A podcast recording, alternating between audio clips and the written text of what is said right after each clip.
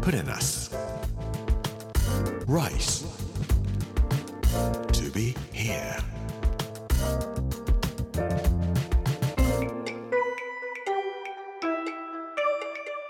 こんにちは作家の山口洋二ですこの時間はプレナス Rise to be here というタイトルで毎回食を通して各地に伝わる日本の文化を紐解いていきます今週は滋賀の巻火曜日の今日は石山寺でひらめきというお話をしたいと思います Put in us. Rice to be here. Brought to you by Put in us. Ginza.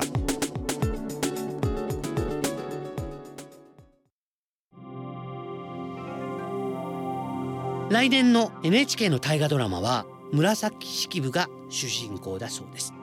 紫式部といえば源氏物語ですね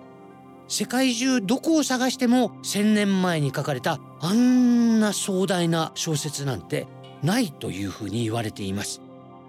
源氏物語を紫式部が筆を握って書き始めたところアイディアをもらったところインスピレーションをもらったところが滋賀県大津市にあります石山寺だというふうに言われています。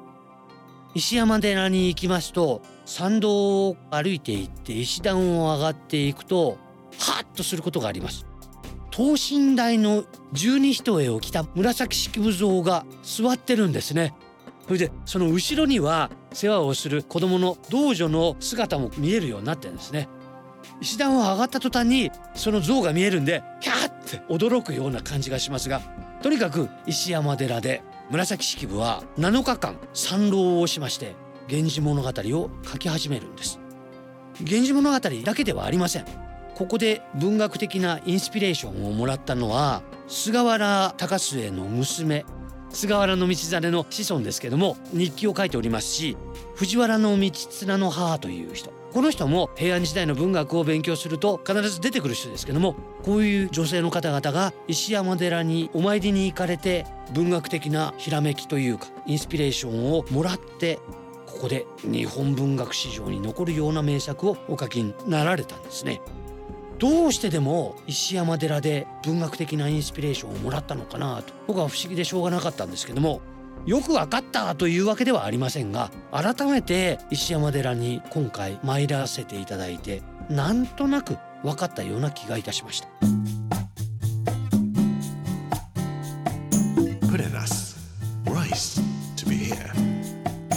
文学というのは虚構の世界です。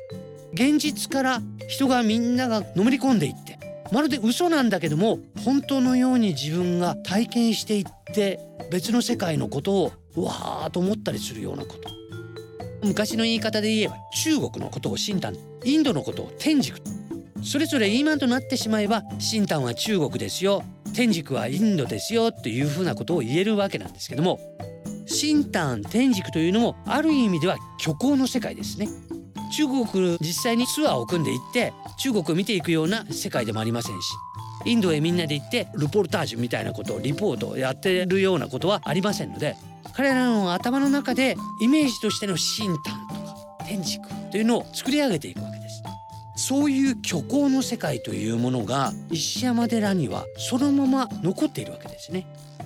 こういう言い方当たってるかどうか分かりませんが東武ワールドスクエアああいうところに行って海外を満喫するってことはないでしょうけれども自分がガリバーになったような感じかもしれませんが虚構のあこういうものなのかっていうのを体験してみる東武ワールドスクエア的な世界がこの石山寺にはあるんですね。紫式部は十二人なんか来てますから歩くことさえもできないけどそういうところに行ってはあと思ってインスピレーションをもらったんじゃないかと思うんです。それからもう一つ琵琶湖を望むことができます。でちょうど世田川が流れ込んでくるところに渚があるんですね。石山寺縁起という古い絵巻物を見ますと石山寺のすぐそばのところまで渚がやってきてるんですよ。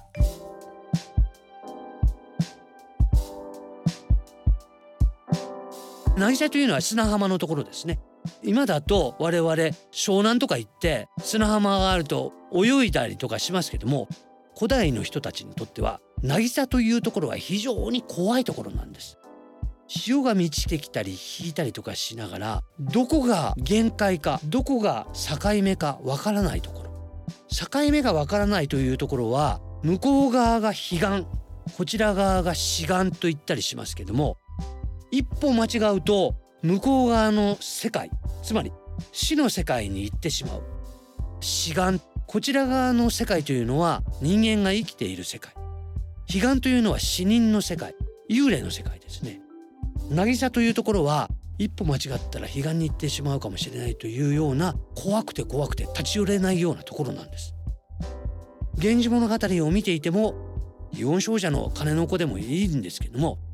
それは平安時代の人たちにとっては悲願とも志願とも言い難いような世界の中で我々が生きているこの石山寺というところはあるんだよっていうような象徴的な場所なんですね。ここで「源氏物語」を紫式部が書き始めた時一番初めに書いたのは須の巻というところだったというふうに言われています。今の「源氏物語」の始まりのところは桐壺の巻でいずれの恩時にか女御行為あまた侍さばいける中にという言葉で始まるところ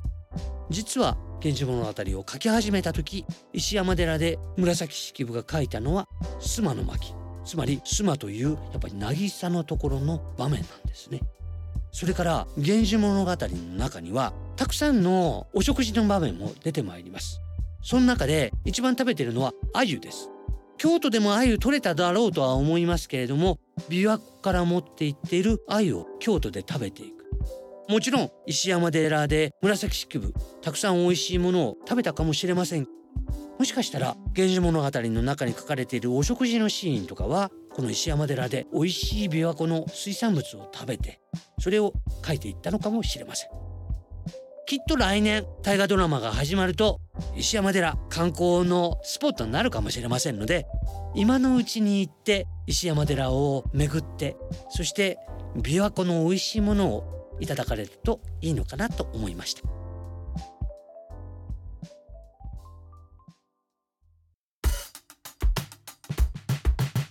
プレナス Rice. To be here. プレナス Rice to be here 火曜日の今日は石山寺でひらめきというお話をさせていただきました。水曜日の明日は名山名水美味しいお蕎麦というお話をさせていただきたいと思います。この番組はポッドキャストでもお楽しみいただけます。聞き逃した方やもう一度聞きたいという方ぜひこちらも聞いてみてください。Amazon、Apple、Google そして Spotify のポッドキャストでお聞きいただくことができますこの時間お相手は作家の山口洋二でした Put in us Rice to be here Brought to you by Put in us 銀座